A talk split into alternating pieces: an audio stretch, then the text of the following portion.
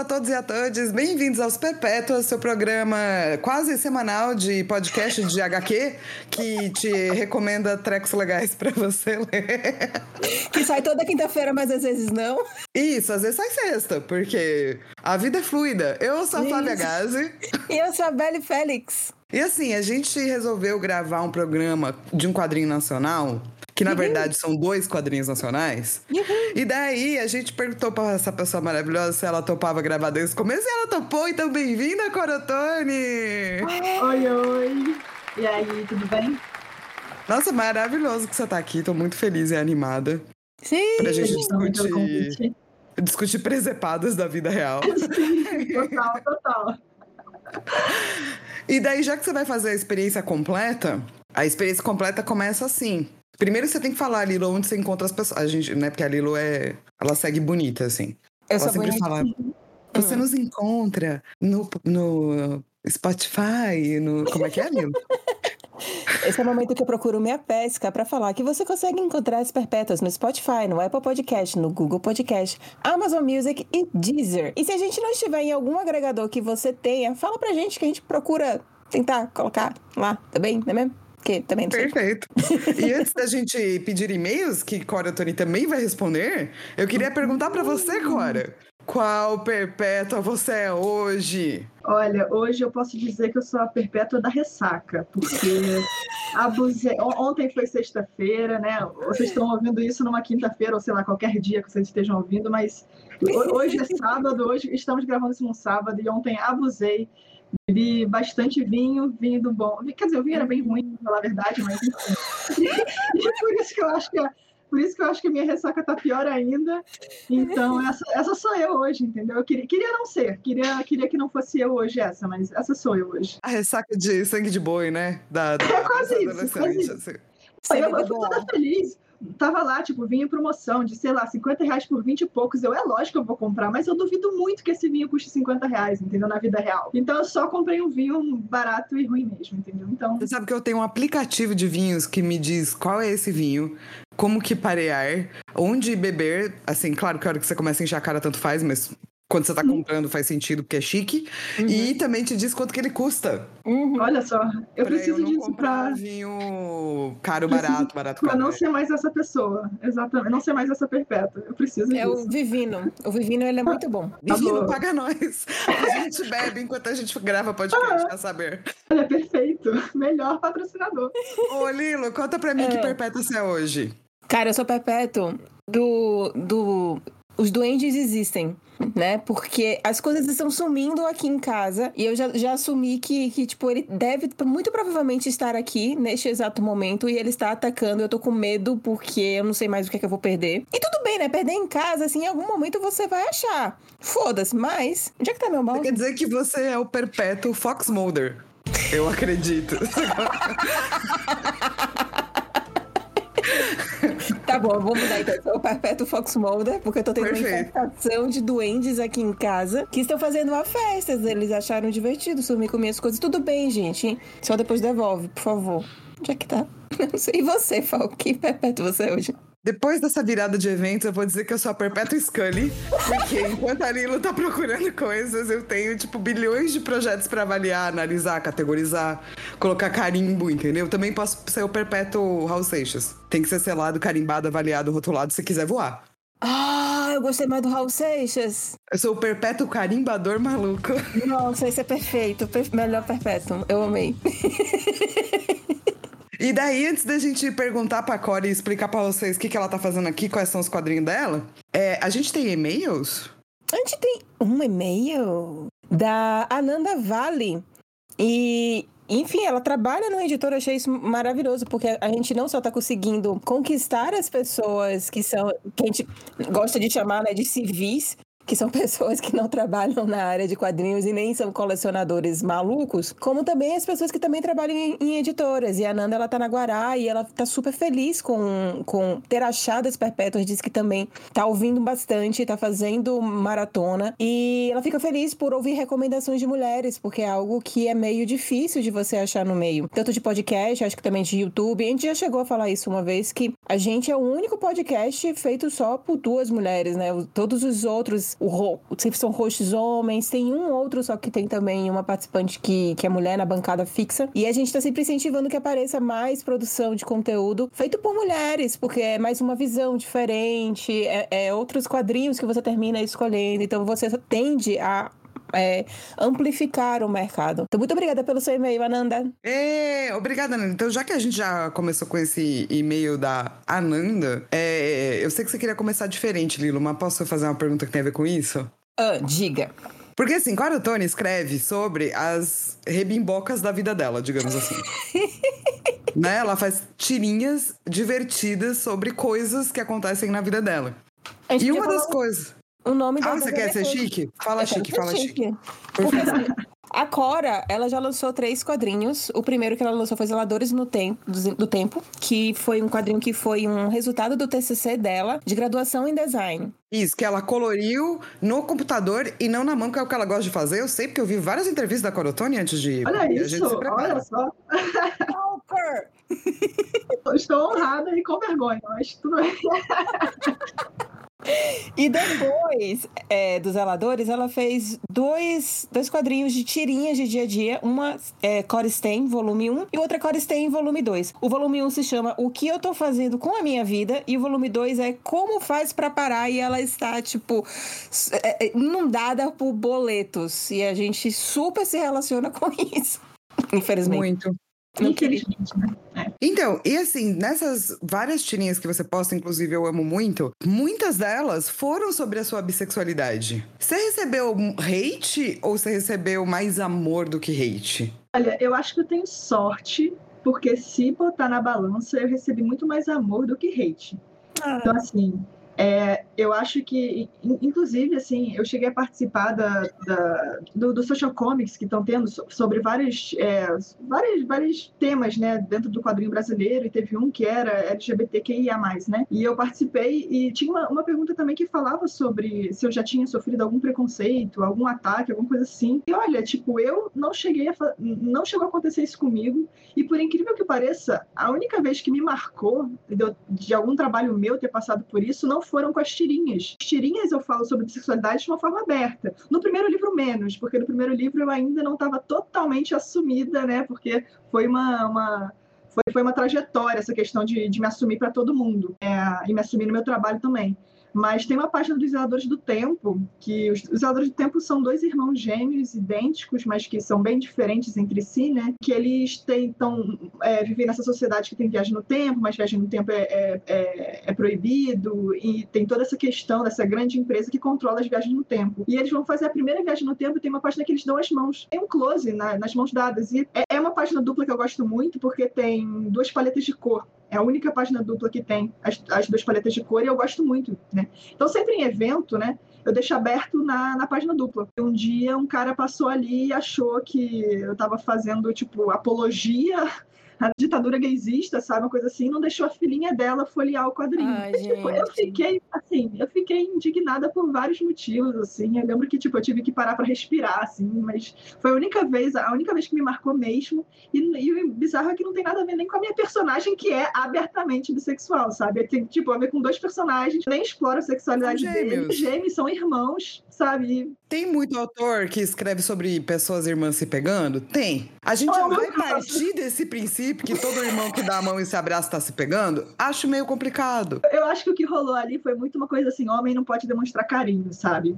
Eu acho que foi mais aquilo, assim, ele viu aquilo e ah, é homem demonstrando carinho, é gay, sabe? Então foi isso que esse cara achou e, e ele afastou a filhinha dele do meu quadrinho, que era pra idade da filha dele, sabe? Então eu falei, caraca, cara, eu fiquei muito irritada. Absurdo. E fora que a gente tá nesse momento, né, de que as pessoas estão vendo qualquer tipo de signo que, que possa vir a levar a um relacionamento homossexual ou não, e as pessoas já estão, tipo, loucas e querendo matar um, e é muito bizarro.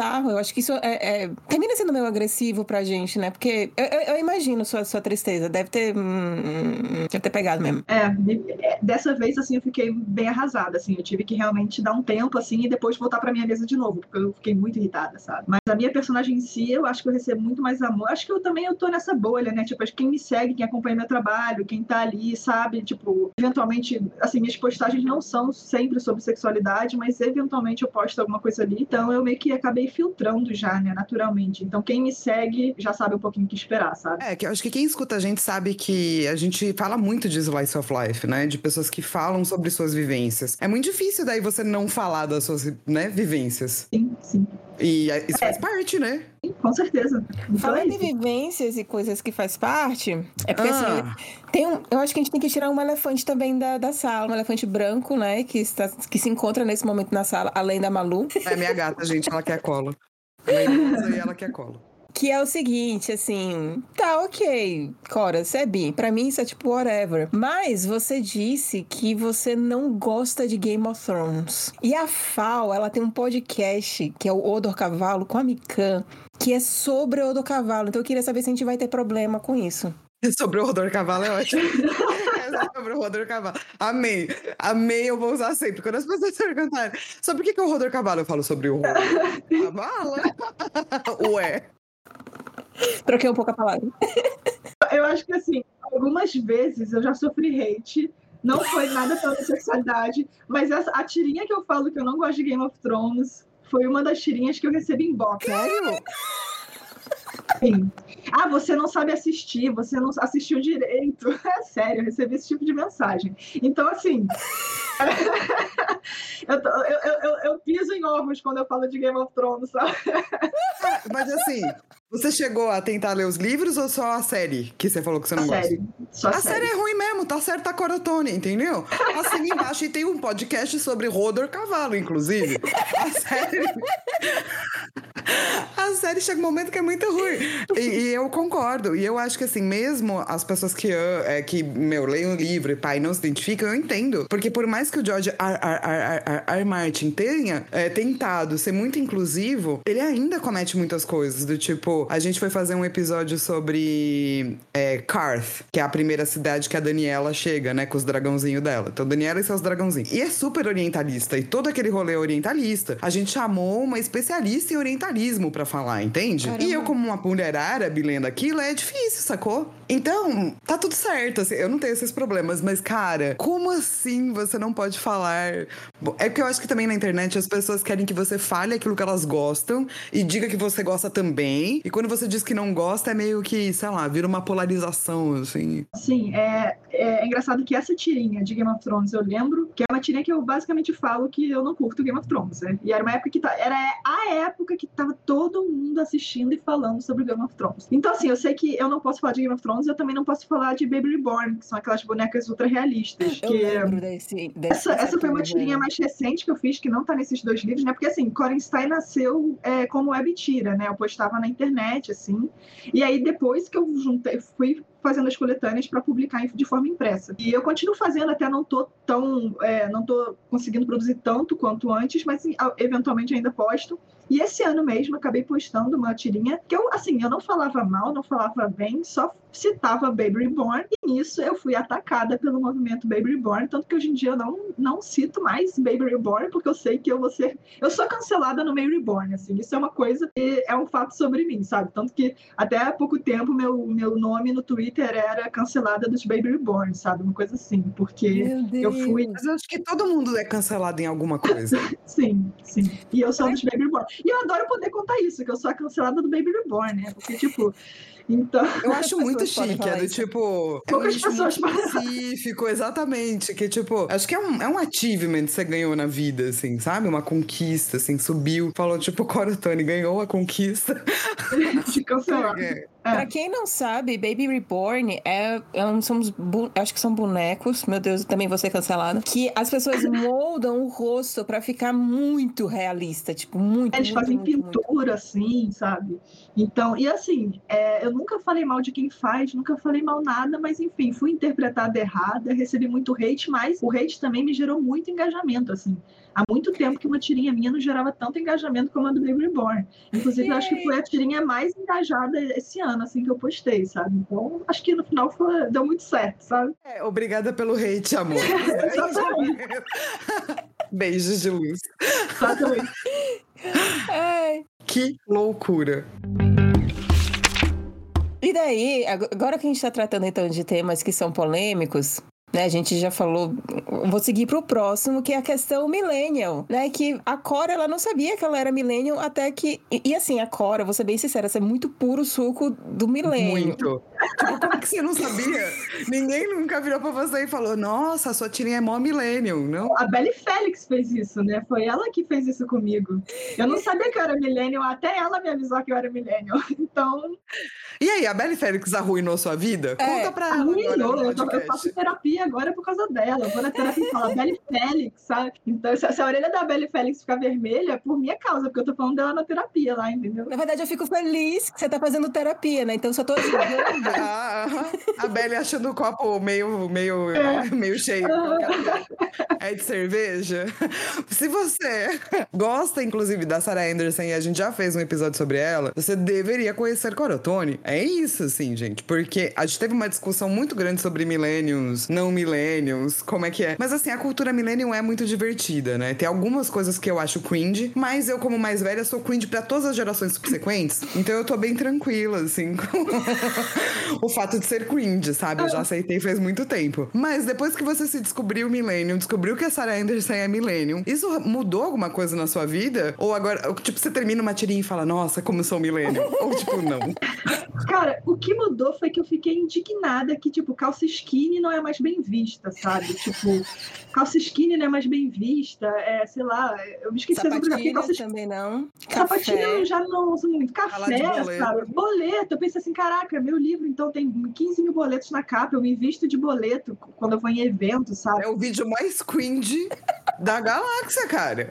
É, então assim, eu, eu- eu- eu- não mudou muito minha vida. Eu achei engraçado, é, mas eu fiquei muito chocada com a calça skinny, pra falar a verdade. Foi o que mais me marcou, sabe? Porque eu gosto muito de calça skinny, gente. Como que a calça skinny vai ser cancelada, sabe? Vão, vão trocar calça skinny por calça de cintura baixa de novo, calça de cintura baixa, sabe? Eu fico, não, gente, calça skinny, sabe? Mas enfim, é isso que eu tenho a, a dizer sobre a minha descoberta como millennial. E, e- e o mais interessante é, a gente sai do armário várias vezes na vida, né? Eu, tipo, eu tive essa descoberta de millennial de me assumir como millennial. Beleza, já que eu sou millennial, então vamos assumir que eu sou millennial mesmo. E é isso aí, sabe? Porque agora eu tenho que aceitar. minha calça skinny, meu café. Minha calça skinny, meu Eu cafezinho. Sou mãe de planta, tô falando de boleto e tô sendo cancelada pela juventude. É isso. Acho que no bingo do cringe eu marco todo, sabe? Eu faço um. Eu grito bingo na hora, assim, porque eu, eu completo tudo, assim, sabe? É a minha vivência, Milênio. Usou Napster, Mirk e ICQ? Claro, Usei né? aqui. Ah, então é, então é, é bingo!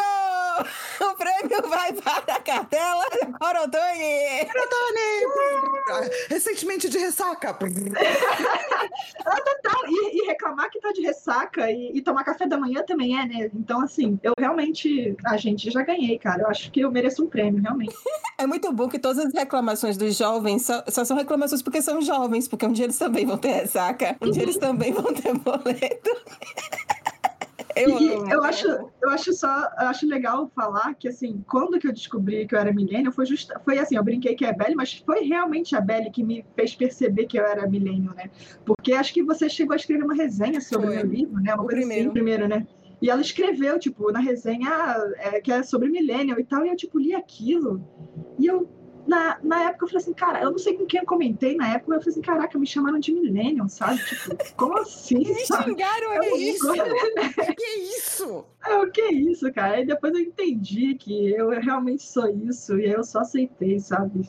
Mas Maravilhoso. foi, foi ela que me, me chamou pela primeira vez de milênio, e eu passei a ter que aceitar e conviver com isso. Ô, cara, uma pergunta que as duas queriam fazer pra você. Uhum. É, Corenstein é porque é um aglomerado de você? Tem realmente só um, um, um parafusinho que tá te segurando? e daí qualquer coisa talvez ca- caia tudo? Por que Cara, é um pouquinho de tudo isso que você falou e mais, sabe? Por que que aconteceu? Eu sempre fui egocêntrica e sempre gostei de me desenhar. Então, isso, assim, sei lá, desde que eu entendo por mim, que eu, que eu me entendo por gente, comecei a desenhar, eu me desenho. Então, é basicamente isso, assim. Eu lembro que, e aí, só vou tentar resumir essa história, porque não sei se essa história é tão interessante assim. Putz, posso só assumir, assumir uma coisa então cringe, já que a gente tá nesse momento? Eu não sei desenhar, então eu nunca me desenhei. Mas, como escritora, eu escrevia meu nome diversas vezes, assim. E ainda é uma coisa que eu faço quando eu tô meio sem, tipo, ah, a minha página tá vazia. O que eu faço com isso? Daí eu vou lá e fico, tipo, escrevendo meu nome até uma hora que sai. Acho que isso é a minha forma de egocentrismo. Eu também gosto de escrever. De escritor. É, eu acho que pode ser, cara, porque você, vocês escrevem o nome de vocês e eu desenho minha cara no Exatamente. todo o meu caderno, sabe? Acho que é exatamente isso, assim. Mas, enfim, eu sempre me desenhei. E o que aconteceu? Quando, sei lá, eu tava 2009, eu acho, 2000, é, 2009 ou 2010, eu tive hipertireoidismo. Eu tive uma crise de tireoide, minha tireoide ficava inchada e você conseguia ver a tireoide no meu pescoço, quando eu levantava a cabeça, né? E eu comecei a desenhar a tireoide no meu pescoço. Só que aí eu comecei a dar personalidade, eu sempre meio doida, assim, comecei a fazer Maria Chiquinha na, na tireoide, rostinho na tireoide, comecei a conversar com a tireoide.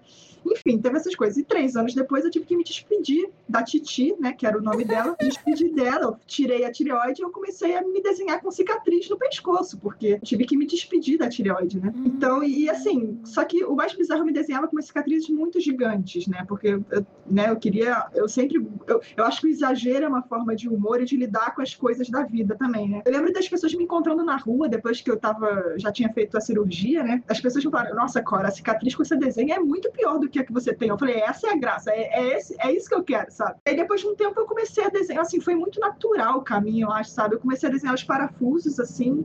Eu cheguei a fazer um desenho há muito tempo atrás que o parafuso se soltava e minha cabeça voava também. Então tem essa coisa da, do parafuso me manter sã. Eu acho que eu tá, tá passando, eu acho que vai sair um áudio. Ô, galera, é os avião, tá? A gente tá na quarentena, tá? ninguém tem estúdio de áudio aqui, não. Que a gente tem estúdio de áudio, dá dinheiro pra nós. É isso, pode continuar.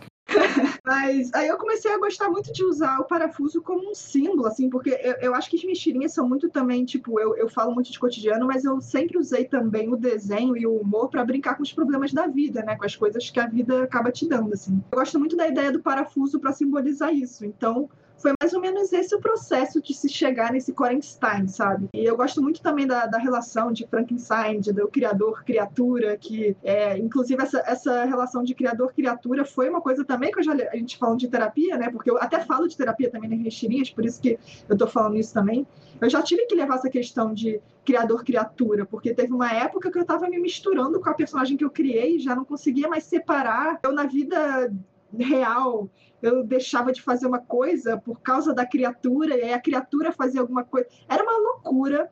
E eu tive que realmente aprender a dividir isso. Acho que tem muito essa questão na, na, no Korenstein, sabe? É uma mistura ali de coisas e elementos e essa doideira aí que eu não sei como, mas que acabou saindo naturalmente ao longo dos anos, sabe? Nossa, e essa coisa da, da, da, da ficção especulativa também, né? Que você curte, da ficção científica, porque foi feito por uma mulher, né? A ficção científica foi criada por uma mulher e Prometeu, é, o novo Prometeu, o moderno Prometeu, que é Frankenstein, é de uma mulher. Então acho que é muito legal, né? Fez um amálgama aí de possibilidades. Mas essa resposta trouxe várias perguntas, né, Nilo? É, então, agora eu fiquei em dúvida, que ela falou assim, depois de terapia eu consegui separar uma coisa da outra. Como é separar uma coisa da outra? A Cora, Cora da Cora Stein? É, eu acho que separar de uma forma, de, separar totalmente, eu acho que eu nunca vou conseguir separar, né?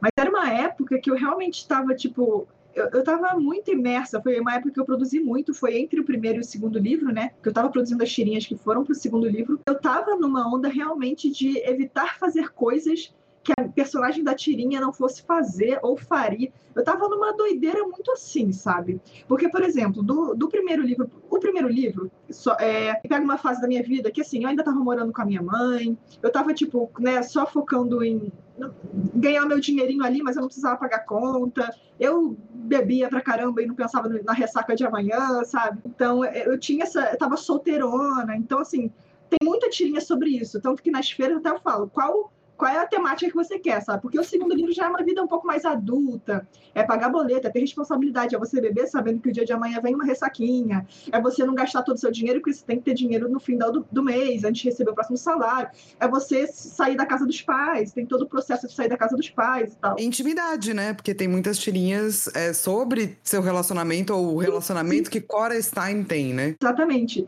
E o meu relacionamento atual começou entre um livro e outro. Então, foi pra, mas para eu conseguir realmente me libertar para mergulhar até no relacionamento também, eu tive que aprender a separar um pouco a personagem. Porque eu não estava entendendo ainda que eu estava começando a entrar em outra fase e minha personagem ainda estava na fase anterior, sabe? Hum. Então, tipo, a minha personagem cresce comigo? Cresce, mas às vezes eu sinto que ela engata um pouquinho, enquanto eu vou, eu vou, e aí eu tenho que puxar ela um pouquinho para conseguir avançar um pouquinho também, sabe? Então é uma doideira, gente. Assim, quando eu digo que eu tenho que fazer terapia, eu tenho que muito. Todo mundo tem que fazer terapia, mas enfim, é porque é um essa questão. Espelho, né? É um processo bem doido, assim, sabe? E eu lembro que eu, eu realmente tive que ter toda uma questão de aprender a separar. Hoje em dia está bem mais separado do que antigamente. Hoje em dia eu faço tirinhas que até a, a, é, eu, eu, brinco que eu só faço tirinha quando é, que é uma coisa que eu faria, falaria ou pensaria. Nunca faço uma tirinha que não tem nada a ver com o meu jeito de pensar, por exemplo, porque aí deixa de ser eu, deixa de ser. Mas hoje em dia eu tenho mais liberdade de fazer tirinhas, não necessariamente tão do meu momento atual de vida, sabe? Porque eu consegui um pouquinho essa divisão, assim, essa separação, sabe? Mas é um processo que eu sei que vai durar enquanto eu fizer Corenstein, vai, vai ter essa, essa questão de separar ou não separar a obra de mim, sabe? É, então, porque é isso, né? Quando você fala de Slice of Life e o personagem é você, é, é bom separar, porque o personagem que está desenhando é uma versão exagerada, teatral. É o que a gente apresenta nas redes sociais, vai. Se você não faz nenhuma obra, o que você apresenta nas redes sociais não é você. Mas seu personagem das redes sociais tem que avançar também. E é difícil sempre, né? A medida do para onde você vai quando seu mundo, mundo muda, né? Então eu fico pensando que se desenhar deve ser uma coisa muito maluca, assim. No sentido de você tem sempre um espelho de quem você foi. Eu não tenho um espelho de quem eu fui, sacou? Ainda mais porque eu não cresci a minha adolescência não foi na internet. Foda-se, saca? Você vai sempre, pra sempre ter um espelho, tipo, do que você pensava, o que você era. Como como é ler teus quadrinhos antigos, assim, tuas tirinhas antigas? Olha, de tempo em tempo eu gosto de fazer isso. Até porque, assim, é, eu sei que tem coisas que eu faria diferente, tem coisas que eu mudaria, mas assim, de uma certa forma eu tenho muito orgulho do trabalho que eu fiz, sabe? Até porque, é, assim, sou quadrinista independente, então eu me autoproduzi, fiz todo o livro, fiz todas as tirinhas. E... Eu acho muito importante a gente ouvir mulheres falando que tem orgulho daquilo que produziram, porque a gente é ensinada Total. que a gente não pode ter orgulho sim. e deve sim ter orgulho, tá certo? Não, Isso. eu tenho muito orgulho do trabalho que eu fiz, assim, e eu sei, eu realmente sei coisas que eu melhoraria, principalmente no primeiro livro, assim, mas eu tenho muito orgulho, assim, é, são livros que eu sempre quis fazer um livro que fosse um livro que eu conseguiria ver numa livraria. Assim, é, não, eu cheguei até a ver meu livro em livrarias grandes, tipo a Cultura, né, que não sei como é que tá a Cultura hoje em dia, mas Ainda foi muito existe. emocionante. Ainda existe, então perfeito, tá? Mas foi muito lindo quando eu vi pela primeira vez meu livro e a livreira ou o livreiro, não sei quem fez isso, mas botou meu livro em destaque e eu não sabia. cheguei na, na cultura porque eu sabia que ia ter meu livro lá, eu queria ver meu livro na estante e quando eu vejo meu livro estava em, em destaque. Mais de uma cultura eu vi meu livro em destaque, sabe? Isso para mim foi muito, é muito lindo, sabe? Então eu tenho muito orgulho do trabalho que eu fiz e eu acho muito legal às vezes eu revisitar a Cora do passado, sabe? Então é, hoje em dia, eu sinto que eu tenho mais facilidade de revisitar o livro mais recente do que o primeiro livro, porque o mais recente tem ainda coisas que eu estou passando agora, né? O mais recente é realmente é uma Cora mais jovem, né? De 20 e poucos anos, assim. Eu tenho é, quase 30. Então, eu, eu, eu gosto muito de, tipo, re realmente revisitar mais o livro recente do que o, o, primeiro, porque eu me identifico mais com a Cora do, do livro recente. O que é muito doido, porque sou eu sempre, né? Mas, de uma certa forma, eu, eu gosto de ler, assim, pra, porque às vezes eu, me, eu, eu, eu vejo uma tirinha e falo, nossa, eu era pirada quando eu fiz essa tirinha, sabe? Eu era muito doida, assim, sabe?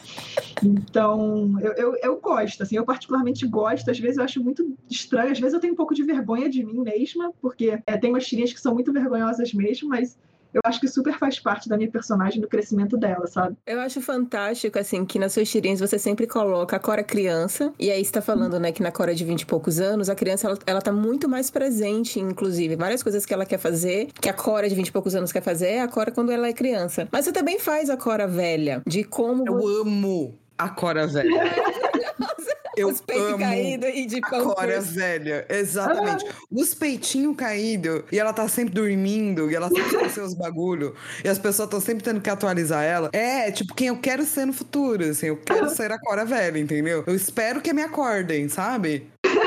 E é isso que é interessante, porque você tá fazendo tirinhas de humor, slice of life, mas também muito voltado pro humor, mas você tá num eterno divã ali, né? Sempre se vendo como você era quando você era criança, como você tá se vendo agora, como você vai se ver quando você é mais adulta. E, e velho, isso não é fácil de fazer. Ninguém consegue lidar com os seus três eus. Uhum. É, eu, eu acho meio doido mesmo, assim, mas eu nunca parei para pensar realmente numa questão de, tipo, uma projeção a sério, sabe? Do tipo, por exemplo, quando eu peço na cor idosa, né? Tipo, eu gosto de pensar que realmente você é uma velhinha muito doida, sabe? Se eu não for uma velhinha doida, eu não sei porque que eu quero envelhecer, não, sabe? Porque, assim, eu acho que a idosa é muito tipo a Cora doida que eu quero um dia me tornar quando for bem velha, sabe? Então, Perfeito. tem um pouco isso. A, a Cora criança, eu acho que é bem fácil, porque a Cora criança, isso até também foi uma. É muito. Vou falar muito de terapia nessa. Façam terapia, Oba, gente, é muito bom. Faça, exatamente, é. façam terapia. Uhum. Mas é muito doido, porque eu já levei muitas vezes a questão da, do, da Cora criança para terapia e o meu próprio terapeuta. Eu estou um tempo sem fazer terapia agora, no atual momento, assim, mas quando eu estava fazendo no, no, ano passado, meu próprio terapeuta trazia muito essa questão de tipo da Cora criança, do, da Cora interior, assim. Quando eu fazia alguma coisa, ele falava assim: ó, oh, a Cora criança aí. Toda vez que ele fazia isso, já vinha uma tirinha pronta na minha cabeça, sabe? Então tem até uma, uma tirinha, acho que está no segundo livro, assim, da que eu não lembro direito o que é, mas a, que a Cora criança tá na, no sofá comigo, no divã comigo, sabe? Porque foi, foi aquilo foi uma sessão de terapia mesmo, assim. Então, eu, eu particularmente gosto muito de tratar. Eu queria conseguir, eu acho que fazer tirinha com a Cora criança, com a Cora idosa até eu tenho mais facilidade, porque ela sempre vai mais pro humor. A Cora criança às vezes tem uma questão de reflexão ali. Mas eu queria muito trazer mais elas, sabe? Porque eu gosto muito dessa relação. E assim, como eu já falei, eu sou bem egocêntrica, assim, nessa questão, né? Eu adoro quando tem, tipo, 15 mil cores, sabe? A Cora verso ali, numa tirinha só, sabe? Tipo, então, sabe vamos assim? lá. Sua próxima HQ pode ser Cora Verso, Cora está em verso, né? Cora Verso. E pode ter um monte de tirinhas da Cora velha falando com a Cora criança. Seria maravilhoso. Que eu vou amar, amar. Eu não fiz o encontro delas, né? Eu acho que eu não fiz é? o encontro da Cora idosa com a Cora, com a Corinha. Aí, o Cora Verso tá, tá, tá em falta, cara. Tá Pronto, tá precisando. É. Tem, do, tem duas coisas que, que para pontuar antes de entrar a FAO terapeuta, que eu sei que, que ela vai entrar. A FAO terapeuta sempre vai entrar. Eu fiz três anos de psicologia, né, Cora? Depois eu desisti. Mas eu, a Bachelar, que é o cara que eu estudo até hoje, veio da psicologia. Então a, a, a Flávia psicóloga nunca foi embora. Assim. Sim, imagina, eu imagino. Então, assim, Primeiro que essa questão de falar sobre a infância é algo que também tá sempre na minha terapia. Sempre, sempre, sempre volta. Sempre quando tem algum problema que eu quero tratar muito, muito forte. Sempre volta questões de infância. Não tem muito para onde ir. E eu acho muito bom como você tá falando que você é egocêntrica. Só que no nosso, no nosso contexto que a gente tá fazendo dessa gravação, eu acho que em momento algum tá dando a entender que egocentrismo é algo ruim. Porque eu acho que isso é extremamente necessário. Tanto um projeto... Tanto para você poder criar coisas, como também para você se entender no mundo. Porque o pessoal geralmente gosta de falar de tipo, ah, egocentrismo, mas a pessoa só pensa nela mesma. E não, não é isso. Não é só isso. Eu gosto de separar muito egocentrismo de egoísmo, sabe? Egoísmo é uma coisa ruim. Egoísmo é você realmente só pensar em você acima de tudo. Perfeito. Agora, o egocentrismo é diferente, sabe? Pelo menos eu vejo dessa forma, assim. Eu sempre falo, cara, eu sou muito egocêntrica, isso eu sei que eu sou, mas eu não sei se eu sou egoísta, sabe? Até as pessoas que vivem comigo podem até falar, mas eu não nunca ouvi isso. Tipo, ah. Calma aí, a sua namorada. É, vem, vem, vem, vem ficar dizer ao, ao vivo aqui, o que, que eu sou?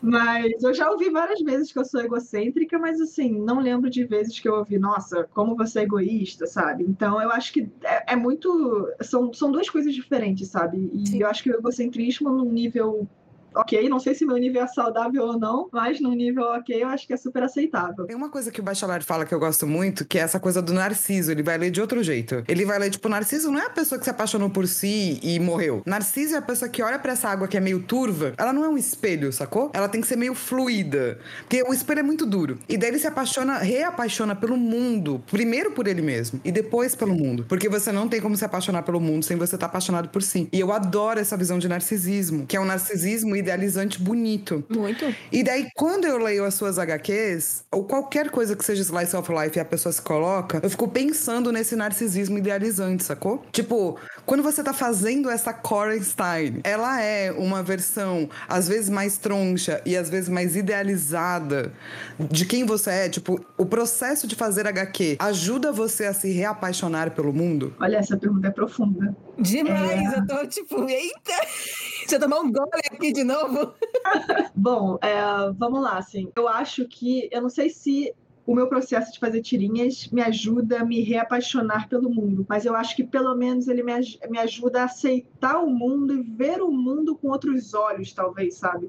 Assim, fazer tirinha para mim, antes mesmo de se tornar livro, antes mesmo de se tornar algo comercial para mim, né? Ele foi uma forma de terapia para mim. Ele foi uma forma de eu lidar com as minhas questões, com os meus problemas. E fazendo isso, eu consigo identificar, é, enxergar as coisas com uma maior facilidade, com maior clareza, sabe? Então, eu acho que fazer tirinha para mim é isso, assim.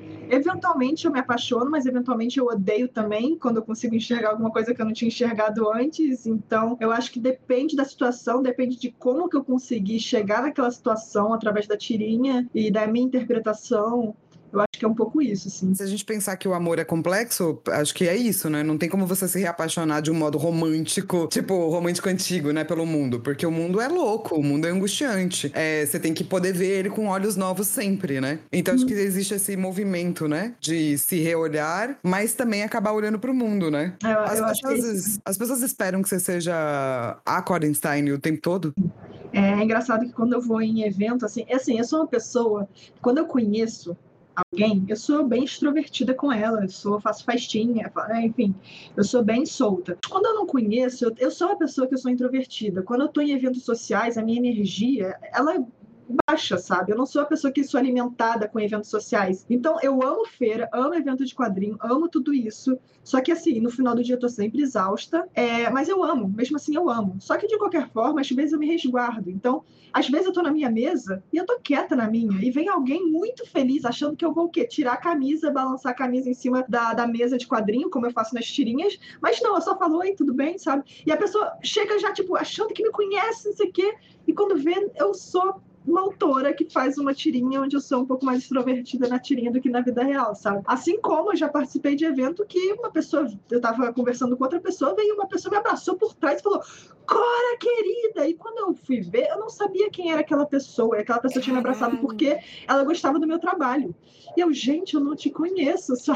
Não, tipo, mas aí também é um então limite que as pessoas têm que entender que existe, né, velho? É, mas não... não existe, cara, não existe. As pessoas, quando estão na internet ou quando leem suas coisas, elas acham que elas te conhecem. Então a gente já bota esse limite aqui, velho. Se você gosta do trabalho de uma pessoa, não significa que você pode tocar nela, pelo amor de Deus. É. E você pode falar com ela. É. Mas assim, não vai encoxando a pessoa, entendeu? Tipo assim, você não sabe se você faz parte do espectro da bissexualidade, que a Cora acha legal você sair encoxando ela, assim, entendeu? Exatamente, exatamente. Mas tem isso. Então, às vezes, acho que as pessoas se frustram um pouquinho, mas eu também já, eu já aprendi a lidar com isso, assim. Tipo, se a pessoa vai se frustrar comigo, poxa, paciência, sabe? É uma expectativa sua, não foi minha, sabe? Então, tá, Cara, você que. Você, você cresceu no mercado como. É, você começou exatamente nessa época que a gente estava tendo muitos eventos é, presenciais, a gente estava tendo um, uma economia que estava indo muito melhor, a gente estava tendo vários eventos, agora por causa de pandemia e aí também por causa de, de economia, né? A gente não está tendo mais tantos eventos, a gente não está tendo eventos ponto. Como é que foi você desenvolver todo esse skill de vendedora e lidar com seres humanos? Olha, é, eu acho que eu visto uma persona ali, sabe? A persona Cora vendedora. Porque eu, eu acho que eu não vendo mal, mas também não sou a melhor vendedora do mundo, sabe? Mas eu consigo, tipo, vem alguém, sabe? E eu puxo, ah, pô, você já pagou boleto na vida que eu sei. Sabe? Eu, eu crio ali, baixa uma, um, um ser ali que sabe vender, e aí, tipo, por cinco minutos eu consigo né? Pô, já, eu já. Pô, é, é, é engraçado, tipo, em feira, quando. Pô, é, vamos pensar numa CCXP grande, assim, né? As pessoas passam na minha mesa, elas não me conhecem, elas vão me conhecer ali no evento. E as pessoas não necessariamente elas folheiam, porque às vezes elas passam, elas não querem muito. Assim como eu também, não, não quero muito ter um contato é, é, desnecessário com alguém, as pessoas também não querem ter contatos desnecessários com ninguém, sabe? É, eu acho que rola uma vergonha também, né? Vai que a pessoa folheia, acha uma merda e sai da sua mesa olhando assim. Então acho que tem muita gente que nem folheia aquela fala, ai, mano, vai que eu não gosto Cara, e, e, por experiência, porque eu tenho um costume exatamente de folhear tudo, olhar tudo, e quando eu não gosto, eu fico, tipo, muito sem graça de chegar e só simplesmente fazer um obrigada. É, exatamente. Eu também, muito. Nossa, que vergonha, gente. A maior vergonha do mundo é você passar na mesa de alguém e não levar nada, mas na CCXP tem 40 milhões de mesas. Então tem várias mesas que você não vai levar nada, sabe? Mas é sempre difícil, assim. Muito. É. Mas é, quando uma pessoa passa na minha mesa e eu sei que ela olhou, ela, tipo, quando ela ri da capa, ou ri, porque assim, minhas capas, eu tento fazer umas capas chamativas, engraçadas, né? Eu vejo que elas mostram um sorriso, ó, você gostou, pô, abre aí em qualquer parte, sabe? Eu tento puxar um papo ali, e aí depois que, ou ela comprou, eu consigo vender muito assim, né? Tipo, pedido, pô, dá uma olhadinha, sabe? Sem compromisso nenhum, isso aqui. E eu consigo vender muito assim.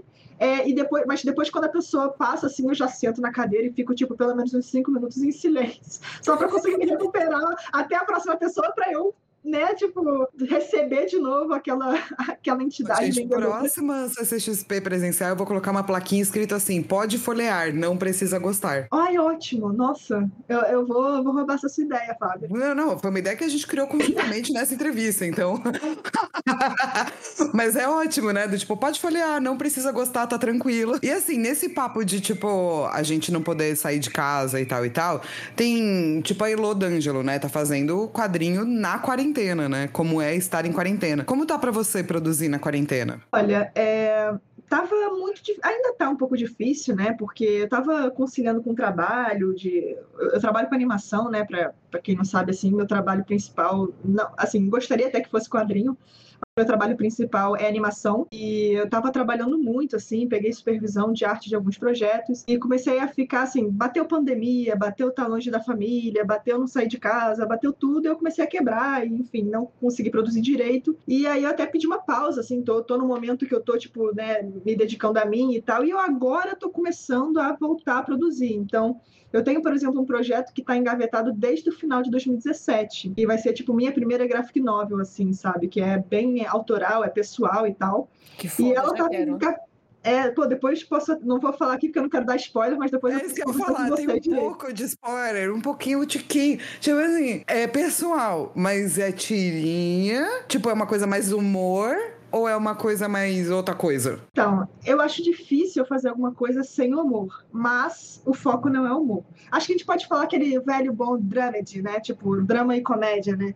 É, então, acho que é uma pegada dessa e, enfim, não, não, não quero falar mais nada. Tá assim, ótimo. Um projeto que estava desde 2017, ele nasceu em 2017. Eu comecei a pensar, pensar, nunca consegui desenvolver porque é um projeto muito pessoal. E, enfim, sentava para escrever o roteiro, não passava do primeiro capítulo, assim, sentava no passado. Aí, tipo, tem duas semanas que eu consegui escrever o roteiro e terminar o roteiro, né? Tipo, se tá bom, se tá ruim, não sei. Mas eu consegui fazer o início, meio fim. E agora o que vai ser? Eu vou lapidar isso, sabe?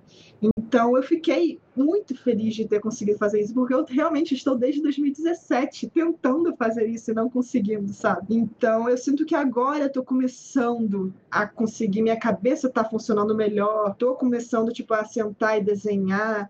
Então assim, eu estou conseguindo me produzir mais, assim. Mas durante, assim, no começo da pandemia, eu tentei fazer alguma coisa a ver com pandemia, assim, mas não passou de três tirinhas, que foi o quarentena, e era tipo, eu com eu na quarentena, assim. Realmente, não passaram de três tirinhas que eu fiz, porque não, não, não consegui, assim. E aí, e a minha produção de tirinha mesmo reduziu muito, assim. Tipo, eu, eu antes da, da pandemia, eu costumava postar, tipo, duas tirinhas por semana. Hoje em dia, se eu posto uma tirinha no mês, tá muito, assim, sabe? Por conta realmente de tudo isso que tá acontecendo, assim. Mas eu sinto que eu tô numa fase, minha cabeça, assim, o mundo tá caótico, mas pelo menos a minha cabeça agora tá um, pouco melhor, assim, um pouco mais arejada e tal.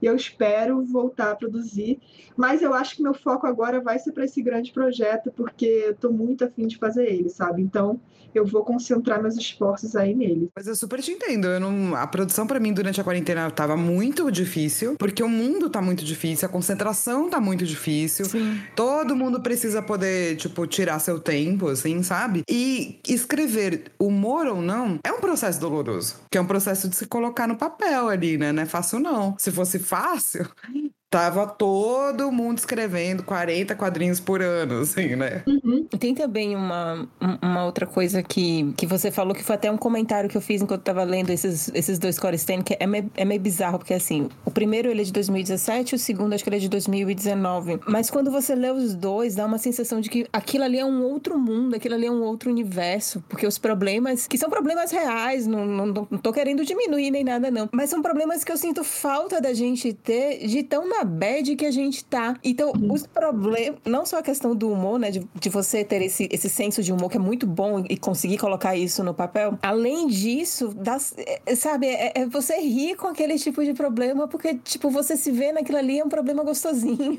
é um problema de não saber paquerar, é um problema de, tipo, não ter mais dinheiro para comprar bebida. É, um, é, é uns problemas, assim, que, tipo, cara, quando a gente para pra pensar nos nossos problemas atuais e como um, todo um todo o nosso ar está pesado atualmente, absolutamente tudo. É muito, putz, é muito outro universo. Eu entrei assim, eu voltei dois anos que parece que eu entrei num portal, entrei em outro mundo ali, lembro daquela Isabela, daquela Cora, lembro daquela e depois eu voltei pro mundo real, porque é bizarro. Eu acho que isso até volta um pouco na pergunta que a Flávia fez de como é que é ler o, o quadrinho, assim. Eu acho que às vezes eu gosto até, não, não pego o livro assim, mas às vezes eu vou descendo na minha, no meu feed no Instagram para ler alguma tirinha aleatória, assim. E acho que nessas horas eu faço isso justamente porque eu queria voltar a ter aqueles problemas, não os problemas atuais, sabe? Aqueles problemas hoje em dia são gostosinhos até, sabe? São é o tipo de problema que eu consigo fazer humor, porque hoje em dia eu sinceramente não estou conseguindo fazer humor com os problemas que eu estou vendo agora, sabe? Eu acho que essa está sendo a minha dificuldade. Admiro muito quem está conseguindo. Admiro muito quem está conseguindo fazer quadrinhos que estão conseguindo é, fazer humor que tenham a ver com as problemáticas atuais, sabe? Mas eu, assim, tô com uma dificuldade absurda de fazer humor com o que tá acontecendo atualmente, sabe? Então, acho que por isso até... Eu, eu acho que eu, eu, dei uma pausa nas tirinhas justamente por isso, porque eu não tava conseguindo mais fazer tirinhas que, que eu conseguisse passar o que tá acontecendo atualmente de uma forma divertida e talvez fizesse pensar e que representasse a realidade, sabe? Eu, eu não, não, sei se eu estou conseguindo mais é, fazer uma tirinha que fique interessante no meu ponto de vista e do jeito que eu gosto de fazer tirinha, sabe? Acho que foi mais ou menos por isso que eu acabei dando uma pausa em tirinha, assim.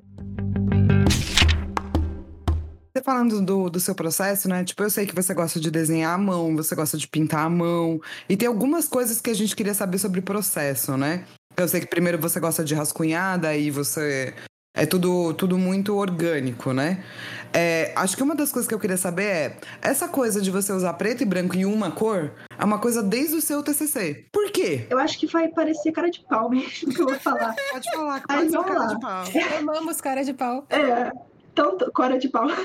Cora de Cora pau, de... Vai ser o nome do, do podcast. Cora Anota. de pau. Cora de pau. Cara, eu acho que eu, foi o mesmo, a mesma coisa que me fez optar por essa escolha nos zeladores é o que me fez optar por essa escolha no Anaxiris também, que é a economia, sabe? É a economia de tempo. O que aconteceu? Lá nos zeladores eu tinha, teoricamente eu tinha seis meses para fazer um TCC, mas eu fiz em um ano e quatro meses porque não, não era possível. O que eu queria vida. fazer não era possível. E vida também, né?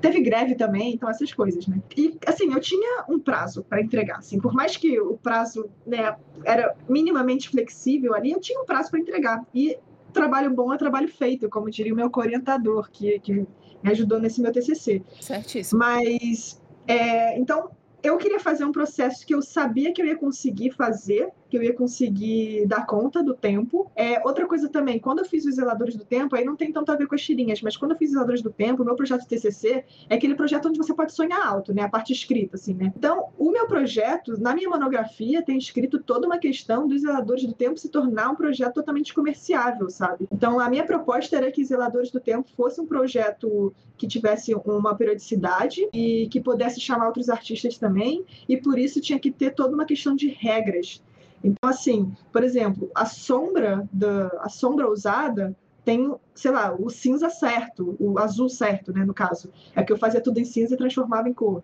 Então, assim, a linha azul tem um RGB, um CMYK ali certo para ele. O azul do cabelo tem um... Então, assim, tudo era muito certo justamente porque o meu TCC, na minha monografia, eu pude imaginar esse universo ideal onde Zeladores ia ser um super case de sucesso, de transmídia até, porque, para quem não sabe, Zeladores do Tempo é um projeto de narrativa transmídia. A base dele é essa, né? Ele nasceu assim. Só para citar o pessoal, você é formada em um quê mesmo? Comunicação Visual Design, tem esse nome, mas é basicamente design gráfico, mídia, essas coisas. Ah, é, é porque eu acho que nem toda faculdade de design necessariamente vai ter essa questão empreendedora. Então, eu acho que interessante isso daí. É, é o meu, eu fiz o FRJ, né? E na FRJ muita gente faz TCCs que tem essa pegada empreendedora, sim. E eu quis fazer, assim, o, o que eu quis fazer no TCC, eu quis juntar tudo que eu gostava. Então, por exemplo, tem uma animação. Eu fiz uma animação que é o hino da ontem, que é a Organização Mundial do Tempo. Eu acho tão foda. E... Eu também adoro ontem. É.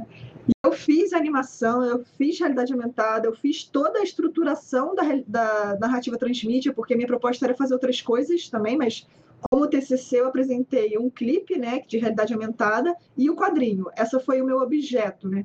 Mas minha monografia tem outras propostas ali de coisas para fazer. Então, assim, eu, eu, escolhi essa questão de cor por uma questão de ser econômica, de ser mais, mais rápido de se fazer e tal. Até questões de impressão também acabam sendo mais baratas também. Embora eu acabei imprimindo os zeladores do tempo sem pensar nessa questão de cor, porque na época eu não, não sabia muita coisa disso, de, de detalhes de, de gráfica e tal. Mas o Corenstein foi uma. A escolha de cor foi uma questão de economia de tempo, porque eu comecei a fazer tirinhas Corenstein no Inktober de 2016. E para quem não sabe o que é Inktober, é esse movimento aí que tem de fazer um desenho com tinta, com é, métodos mais tradicionais né, de desenho, um desenho por dia durante o mês de outubro. E eu, a única vez que eu fiz na vida e consegui concluir foi em 2016 com as tirinhas. Só que assim, eu tinha que fazer uma tirinha por dia. Além de criar toda a narrativa da tirinha, eu tinha que desenhar a tirinha, tinha que fazer a tirinha. Então, assim, não tinha como eu fazer uma aquarela, coisa toda sensacional ali, sabe? Não tinha como eu fazer isso. Então foi nanquim mais uma cor e vai ser isso, sabe? E eu acabei gostando da estética. Eu sei, eu gosto muito de paletas monocromáticas assim, com poucas cores, acabou ficando. E você gosta de usar marcador e tem um outro tipo também de marcador que você gosta de é, usar? É, marcador, é coline, aquarela. Isso, qual é a diferença entre corline, é isso? E marcador? Corline. Se eu não me engano, eu, eu não sou a pessoa, melhor pessoa para responder isso, mas se eu não me engano, o marcador é base de álcool e a coline é como se fosse uma aquarela líquida. Ah. Acho que é isso, mas eu posso estar errado. Inclusive, você que está ouvindo pode mandar um e-mail para. Para a gente, asperpetas.gmail.com. e falar, a Cora estava errada, não é nada disso. E aí, mais por uma questão mesmo de economia, que você também terminou usando essas, dois, essas duas ferramentas, então. Você não quis usar nenhum outro tipo de tinta, sei lá, hidrocor, então... Um, um... Não, mas hoje em dia eu uso hidrocor também, assim. É, eu uso mais, hoje em dia eu uso mais Ecoline mesmo, porque eu tenho umas canetinhas de Ecoline, que são maravilhosas, muito gostosinhas de desenhar. Mas na época que eu comecei, eu tinha é, né, é, cocinhos de tinta, né, vidrinhos de tinta de Acoline e marcador mesmo, que era o que eu tinha, mas assim, isso é uma coisa que não é fixa, isso é uma coisa que eu posso ao longo do tempo mudar. Então a própria caneta de Acoline, eu não, no primeiro livro, por exemplo, não sei se eu cheguei a usar, mas no segundo livro, basicamente todas as tirinhas foram feitas com caneta de Acoline. Então, isso, assim, é isso foi, e eu fui me aperfeiçoando, né? Tipo, essas canetas de Coline são coisas muito práticas que eu posso levar para qualquer lugar. Não preciso lavar pincel, não preciso ter o potinho de água do lado, não preciso de nada.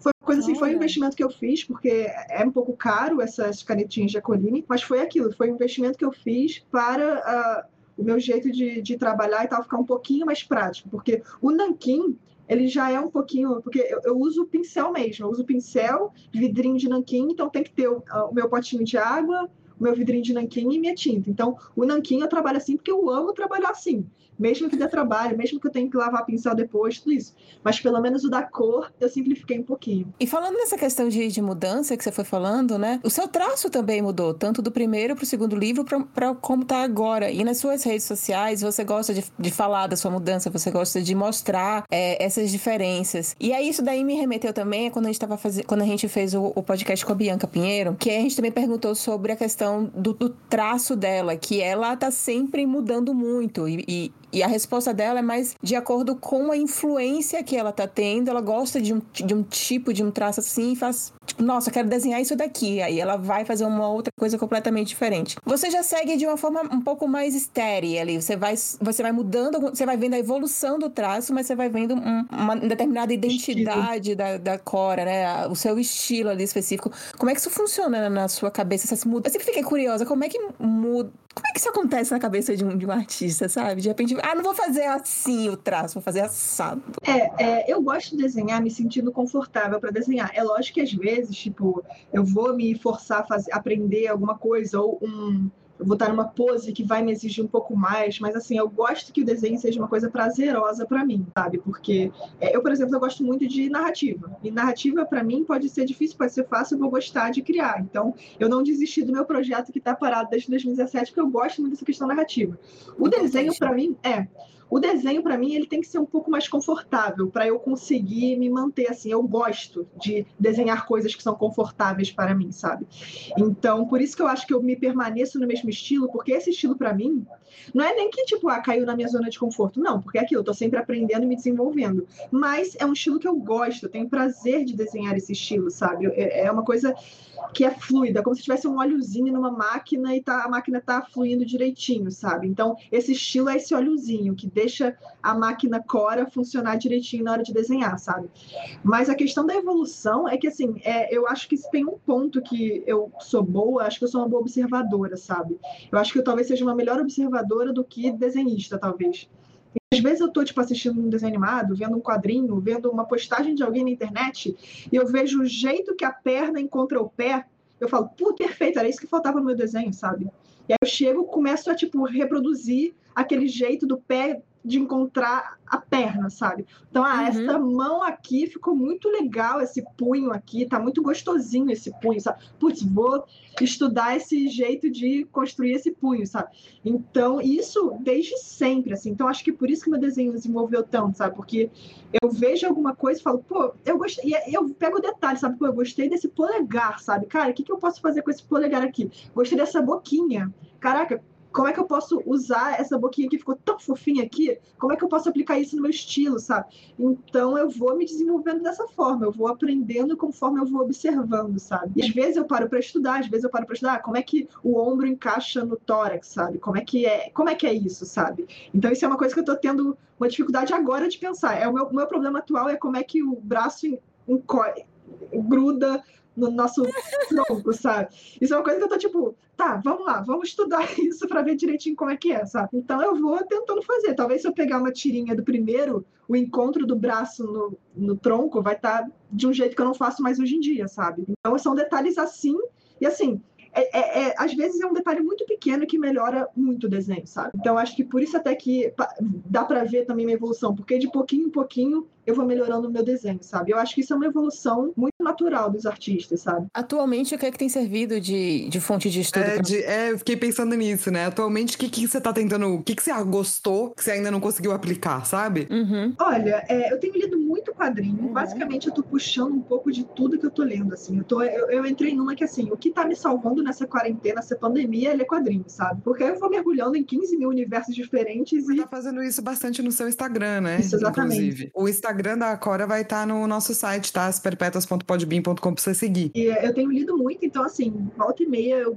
pego alguma coisa de de algum quadrinho que eu li e tal, eu falo, putz, eu gostei dessa mão aqui, eu gostei, ou até, pô, gostei desse jeito que ele enquadrou esse quadro aqui, enquadrou o quadro foi meio ridículo, mas... Mas é, é isso aí, né, enquadrou o quadro, afinal. Enquadrou o quadro. Então, vou vendo assim, principalmente, então eu acho que atualmente eu tô reparando muitas coisas dos quadrinhos que eu tenho lido, mas uma coisa assim, rede social hoje em dia nem acho a coisa mais saudável do mundo, mas eu tenho a sorte de seguir artistas muito bons. Então, assim, volta e meia, assim, eu posso nem estar tá acompanhando tanto artista artista que aparece, mas assim, aparece uma postagem da pessoa e eu vejo essa questão da, da perna encontrar o pé, não tô mentindo, foi uma coisa que há um tempo, tipo, pulou uma, uma ilustração de, de alguém no meu Twitter, Instagram, sei lá, eu falei, caraca, que desenho gostosinho, sabe? Vamos estudar esse desenho daqui, vamos ver como é que essa pessoa construiu esse personagem, sabe? Vamos ver, assim. Então, é, a rede social acaba, hoje em dia, eu acabo tentando, tipo, eu ignoro um pouco stories felizes demais,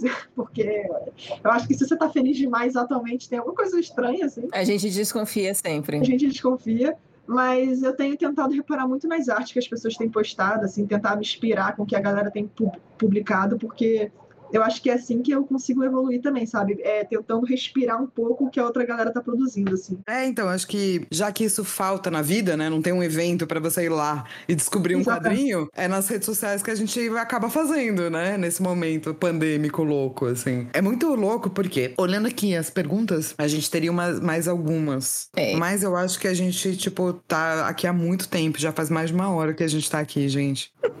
Então, a gente não vai fazer todas as perguntas que a gente queria para você. A gente só tem duas perguntas finais. Uma é uma confabulação geral de nós três, que é: paquerar. Alguém sabe mesmo? A minha resposta é não. E olha que você é a pessoa que mais sabe paquerar. Porque sou eu. Das, das três sou eu. A gente tá mal, então. Das histórias da Cora, ela paquera de uma forma é, é, é, é, é peculiar. É, né? ela tem gostos peculiares. 50 ela tem gostos peculiares. Isso. Isso. Eu, não, eu, mentira, eu, tô brincando. É só, não, tipo, vocês não vão acreditar nos meus gostos estranhos. Vocês não vão acreditar nas minhas paqueras esquisitas. Você se parece com essa batata, olha. Não, mas é assim, eu tento usar o humor, porque assim, eu não tenho a mínima vocação de flerte, de paquerar, sabe? Então, assim, eu tento pelo menos usar o humor e a ironia e comentários cômicos, tragicômicos, para tentar ganhar a atenção das pessoas, né? Porque senão eu estaria solteira até hoje, não é mesmo? Cara, então eu retiro o que eu disse. Eu acho que a Cora é a única pessoa que sabe paquerar aqui. Ela tem um método. É, olha. Ela tem um método, sacou? Ela desenvolveu, ela sabe falar sobre o método dela. Ai, eu tô até com vergonha agora. Fale mais sobre isso, sobre o seu método de humor, vai. Nos ensine, ó, mestra, por favor. Vou criar um livro, Como Paquerar e Flertar com Cora Outono. Criar um TED Talk. Por favor, seria muito... Imagina, essas... eu compraria muito essas tirinhas, assim, do tipo, como a... aprenda a paquerar com Cora Tony. Muito. Só, só um... Eu não vou contar essa história inteira, mas assim, só um, um parêntese aqui. O ah, dia não que... vai contar inteira? Se vocês quiserem, eu, eu tenho tempo para contar. Agora eu quero só não, saber então, se vocês não, querem. Não, não cigarro, só vai. Vai, tomar outro gole Cara, aqui.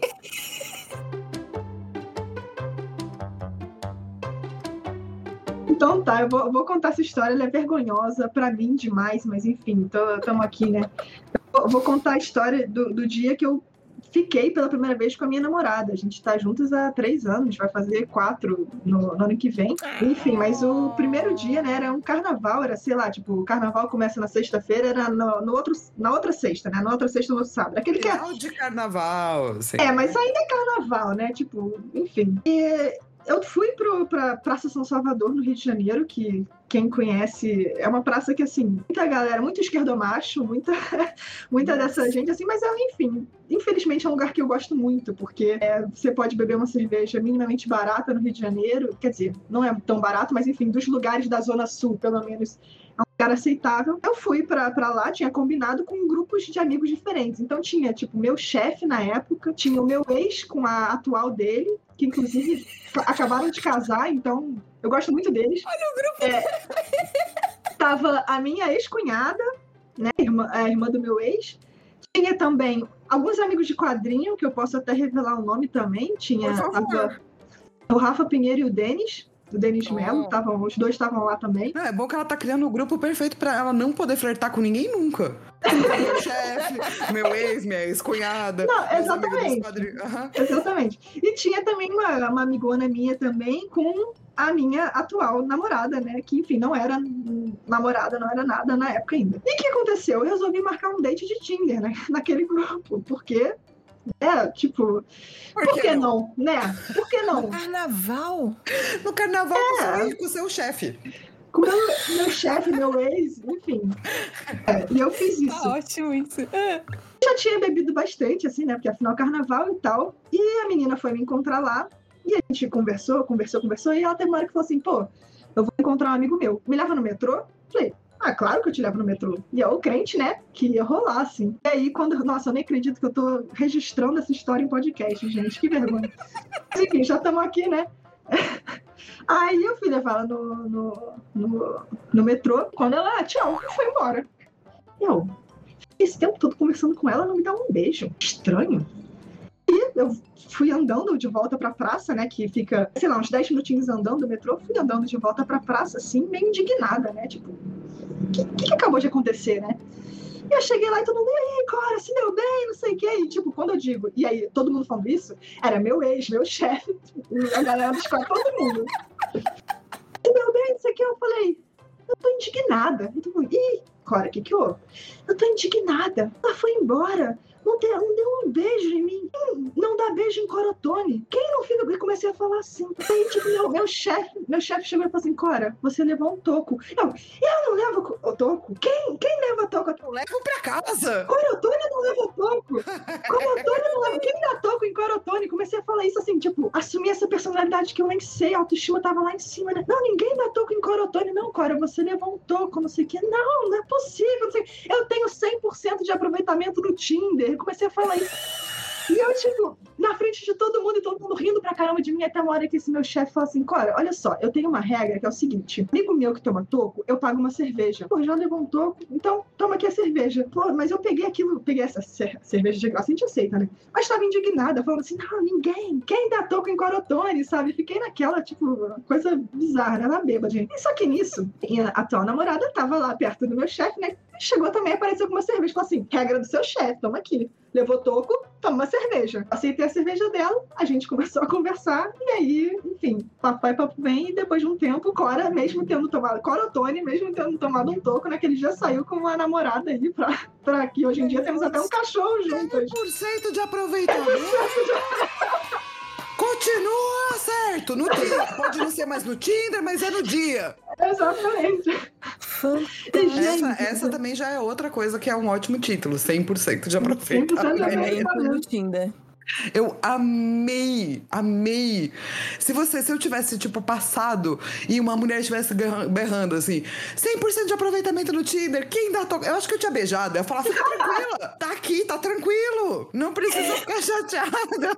É, talvez a minha namorada tenha tido pena de mim e por isso tenha ficado, e depois não teve mais volta. Três anos depois ela ainda fala, nossa, como é que eu saio daqui, sabe? Tipo, eu só beijei por pena, sabe?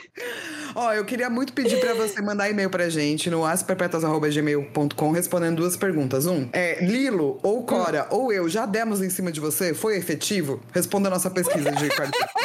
Dois, que eu acho que é a mais importante. Você já deu em cima de Lilo ou Cora ou de mim a gente não percebeu?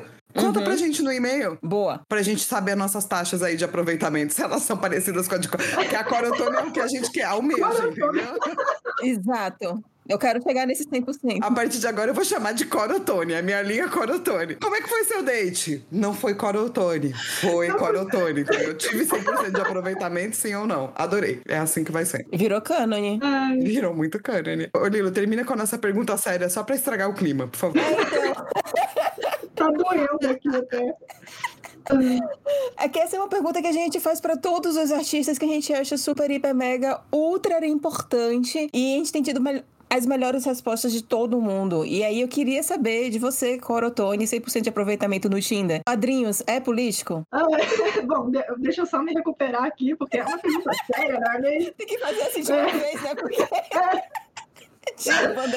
Ai, é, vamos lá. É, é, sobre o quadrinho ser, ser, ser político, eu acho que uma coisa que a gente tem que fazer primeiro é separar o, o político, né? Essa palavra político. Porque a política não é só, tipo, partidos de direita, centro, esquerda. Não é isso. Tem atos políticos e vivências políticas, né, também. Então, eu acho que ne- nessa questão de, tipo, vivências políticas, atos políticos, eu acho que eu posso dizer, sim, que que o quadrinho é político e que todo quadrinho é político, sabe? Porque quando eu como criadora e observando outros criadores, a gente se coloca, mesmo quando não é autobiográfico, sabe? A gente se coloca. Ou então, por exemplo, quando me pedem para fazer um quadrinho por encomenda, alguma coisa assim, tipo, eu tenho que concordar com aquilo para fazer aquilo. Eu tenho que concordar com o que está sendo transmitido ali, com a mensagem que está, mesmo que a mensagem seja uma mensagem uma aventura, uma coisa assim, uma coisa que não necessariamente tem alguma mensagem muito trabalhada por trás, sabe? Não, não, mas eu tenho que concordar com tá ali. Tem, sei lá, tem uma personagem feminina forte, ou é só mais uma história de homem dando soco em homem, sabe? Então, sabe, é, eu, eu sempre tento pensar nisso. Então, acho que eu posso dizer que sim, quadrinho é político. E tem a questão também do que o quadrinho gera de discussão. Ainda nem discussão de tipo você sentar numa mesa de bar e conversar com alguém sobre o quadrinho. É uma discussão interna também. Às vezes o quadrinho gera uma discussão para você. E uma discussão sobre a sociedade, sobre você mesmo, sobre o outro. Então eu acho que nesse, nesse quesito, eu acho que sim, tipo, os quadrinhos são políticos sim. Quem diz que não é política é porque não tá, não, não tá lendo a fundo, ou então tá fazendo uma leitura mais superficial, o que tá tudo bem também, sabe? Às vezes a gente só quer fazer uma leitura superficial, isso aí. Mas eu acho que se você ler direitinho ali, você vai pescar alguma coisa que vai te transformar um pouquinho, sabe? Eu acho que também entender, foi o seu primeiro ponto, né? Também entender o que é, que é quando a gente fala de política. Que também foi o ponto que a gente falou no, na. A Bianca. Que a, a, Bianca Pinheiro, ela perguntou, né? Mas o que é política? A gente falou, lindo! Vamos responder essa pergunta, porque eu acho que é uma pergunta que não é feita o suficiente e nem respondida o suficiente, sabe? É, essa semana mesmo a gente teve uma, uma imagem, eu não sei se viralizou esse WhatsApp, porque enfim, no meu WhatsApp aparece tudo. E aí era um cara lá, tipo, com uma foto falando assim, tire política do meu quadrinho, e no canto assim esquerdo dele tinha ver de vingança. E aí você fica, vem cá, amigo, vamos conversar sobre o que é política. Eu eu adoro aqueles nerdzões que dizem que Star Wars não é político, sabe? Tipo, querido, você viu esse filme direito, sabe? Não, e tem todo um estudo do, do, do, cara, né? Do George Lucas falando de como, quando ele foi criar o Império, ele foi se basear no fascismo e em coisas nazistas para criar as armaduras. Tipo, amigo, você perdeu o ponto, né? E tudo bem a gente conversar sobre o que é política. Vamos conversar sobre o que é política. Mas vamos conversar sobre o que é política, né? Mas assim, foi, foi muito maravilhoso. Obrigada por vir. Obrigada por ensinar pra gente o pouco de, de, como chegar no, na, na 100% de aproveitamento, né? A linha Corotone dos, da, da, das paqueras. E de falar sobre, tipo, desde o que é...